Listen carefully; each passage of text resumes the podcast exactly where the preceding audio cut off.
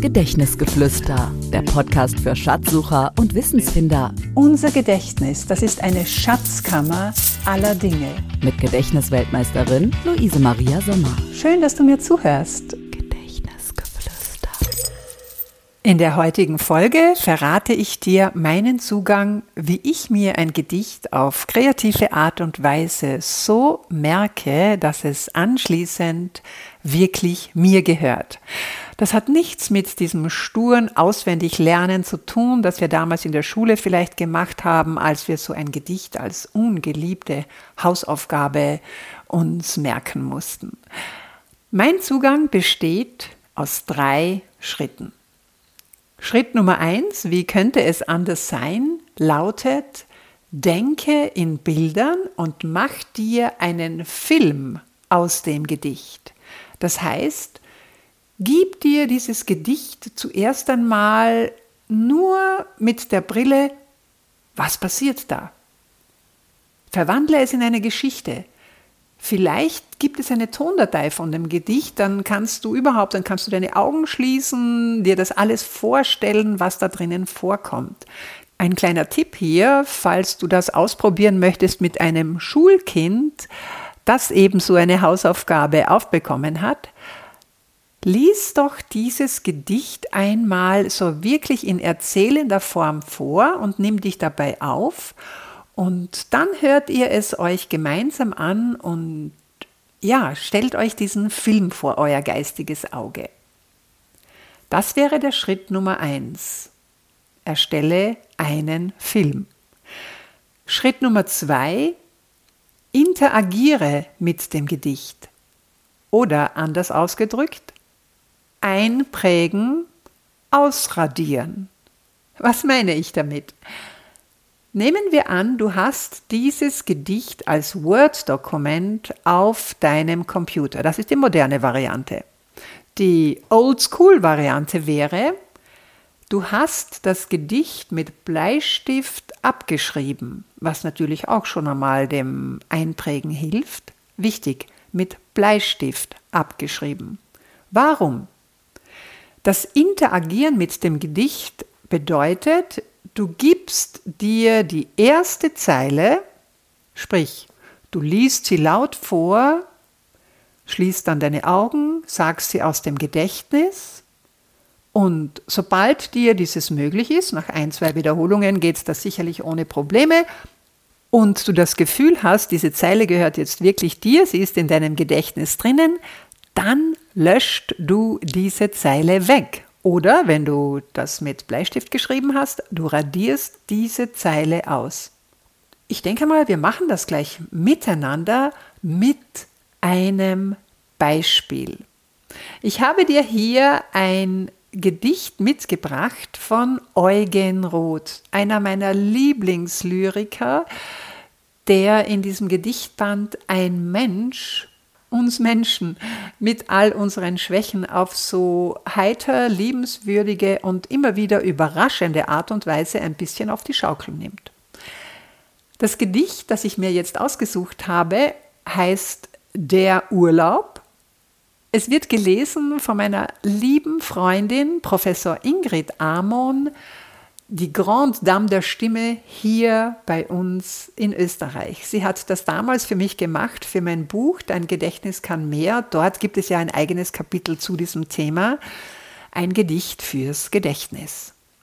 Also, Schritt Nummer eins, höre dir dieses Gedicht an und mach dir deinen Film dazu. Eugen Roth, der Urlaub. Ein Mensch vorm Urlaub wahrt sein Haus, dreht überall die Lichter aus, in Zimmern, Küche, Bad, Abort, dann sperrt er ab, fährt heiter fort. Doch je, zu hinterst in Tirol, denkt er voll Schrecken, hab ich wohl? Und steigert wild sich in den Wahn, er habe dieses nicht getan. Der Mensch sieht, schaudervoll im Geiste, wie man gestohlen schon das meiste, sieht Türen offen, angelweit, das Licht entflammt die ganze Zeit. Zu klären solchen Sinnestrug fährt heim er mit dem nächsten Zug.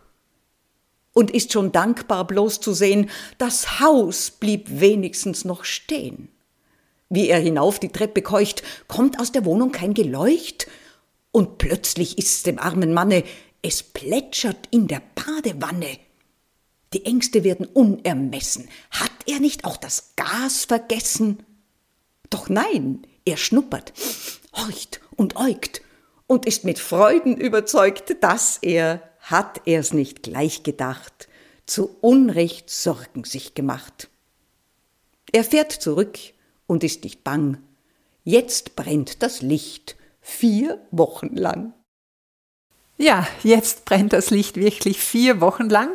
Zu der Zeit damals, Eugen Roth wurde 1895 geboren, er wurde 81 Jahre alt. Zu dieser Zeit fuhr man ja noch drei bis vier Wochen auf Sommerfrische, nicht so wie bei uns jetzt die Kurzurlaube. Gut, also der Schritt Nummer eins, du hast dir jetzt vorgestellt, wie dieser Urlauber da sein Haus gut zurücklassen will und dann dieser Schrecken in ihn hineinfährt. Und der Schritt Nummer zwei, dieses Einprägen, Ausradieren, das machen wir jetzt gemeinsam. Mit den ersten vier Zeilen aber nur, ja. Ein Mensch vorm Urlaub wahrt sein Haus. Bitte sprich das nach. Ein Mensch vorm Urlaub wahrt sein Haus. Dreht überall die Lichter aus. Dreht überall die Lichter aus. Ich weiß, das ist jetzt ein bisschen schnell, aber kannst du jetzt diese ersten beiden Zeilen aus dem Gedächtnis sagen? Ich sprich sie noch einmal vor. Ein Mensch vorm Urlaub wahrt sein Haus, dreht überall die Lichter aus. Und wenn du das jetzt könntest, dann könntest du das jetzt diese zwei Zeilen schon weglöschen. Und es geht weiter. In Zimmern, Küche, Bad, Abort, das altmodische Wort für Toilette, in Zimmern, Küche, Bad, Abort. Vielleicht hast du den Film von dem Zimmern, geht's weiter in die Küche, von dort ins Bad, Abort. Oder vielleicht hilft dir die ganz pragmatische Tatsache, dass diese Wörter alphabetisch, also von rückwärts nach vorwärts geordnet sind, von Z bis A. Zimmern, Küche, Bad, Abort. So, schauen wir mal, ob die ersten drei Zeilen schon gehen. Ein Mensch vorm Urlaub wahrt sein Haus, dreht überall die Lichter aus. In Zimmern, Küche, Bad, Abort. Dann sperrt er ab, fährt heiter fort. Dann, drei Wörter kommen jetzt, sperrt er ab, wieder drei Wörter, fährt heiter fort. Und du stellst dir das so richtig vor, wie er es richtig erleichtert jetzt zusperrt und dann heiter fortfährt. Einmal noch alle vier Zeilen. Ein Mensch, und du kannst es weiter sagen jetzt, vorm Urlaub wahrt sein Haus, dreht überall die Lichter aus. In Zimmern, Küche, Bad, Abort, dann sperrt er ab, fährt heiter fort. Und wenn du jetzt das am Computer gemacht hättest, wäre jetzt blank, also weißer Untergrund, weißes Blatt Papier, nichts mehr da, aber in deinem Gedächtnis sind diese vier Zeilen drinnen. Und nun kommt Schritt Nummer drei und der lautet, bring Bewegung rein. Das heißt, unbedingt nach vier Zeilen, die dir gehören, aufstehen herumgehen, das Gedicht laut reklamieren oder vielleicht sogar im Rap ja, ähm, runtersagen. Ein Mensch vor dem Urlaub wahrt sein Haus, dreht überall die Lichter aus und so weiter. Wie immer du auch möchtest. Oder ganz leise flüstern vielleicht. Wenn du das wirklich mit deinem Kind machst, ich denke, das hat noch viele weitere Ideen und ihr könnt euch da gegenseitig hochschaukeln. Oder einer sagt eine Zeile, der andere rappt, zweite Zeile zurück und so weiter. Ja, das bringt Leben hinein, das bringt Farbe in deine grauen Zellen und macht das Memorieren eines Gedichtes zu einer sportlich-mentalen lustig kreativen Herausforderung. Vor allem das Endergebnis macht dann Spaß. Wie ich am Anfang gesagt habe, es gehört dann wirklich dir. Es ist jetzt vielleicht vom Zeitaufwand nicht unbedingt kürzer, aber die Zeit, die du investiert hast oder die du vielleicht gemeinsam mit deinem Kind investiert hast, ist gut investierte Zeit, denn es bleibt.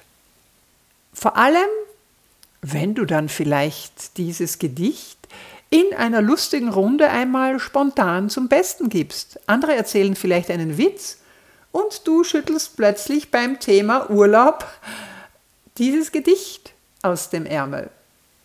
Ich denke, du würdest damit doch die eine oder andere Verblüffungsphasen bei anderen erzeugen und vielleicht auch bei dir selbst. Das merke ich mir. Das war heute eine ganz spezielle Memorier-Trainingseinheit zum Thema Wie merke ich mir ein Gedicht? Und wenn du jetzt Spaß daran gefunden hast und das vielleicht noch bei einem zweiten Gedicht ausprobieren möchtest, ich hänge dir heute hinter der Signation, hinter dem Outro, wie das auf äh, Podcast Chinesisch heißt, noch ein weiteres Gedicht von Eugen Roth an. Es heißt Falscher Verdacht und handelt von der nur allzu bekannten Situation, dass wir etwas verlegt haben, es partout nicht finden können und dann jemand ganz bestimmten im Verdacht haben, dass er uns oder sie uns das genommen hat. Ich wünsche dir viel Freude beim Ausprobieren dieser drei Schritte. Vielleicht magst du mir auch erzählen, wie es dir dabei gegangen ist. Ich würde mich wirklich freuen. Genauso wie ich mich freue, wenn du mir schreibst, welche Themen dich noch interessieren rund um einfach mehr merken oder auch gerne einfach mehr bemerken. Diese Beschäftigung mit dem Thema Merken, Gedächtnis finde ich ja ungemein faszinierend, je älter ich werde, weil sich mir dadurch viele neue, weitere damit verbundene Themen in meinem Leben erschließen. Und wenn du Fragen hast, wer weiß, vielleicht führen sie mich zu weiteren neuen Ausblicken und ich widme mich diesen sehr, sehr gerne. Und natürlich gerne reimt sich auf Sterne. Wenn dir dieser Podcast gefällt, freue ich mich über deine Sterne, über deine Bewertung, wo auch immer.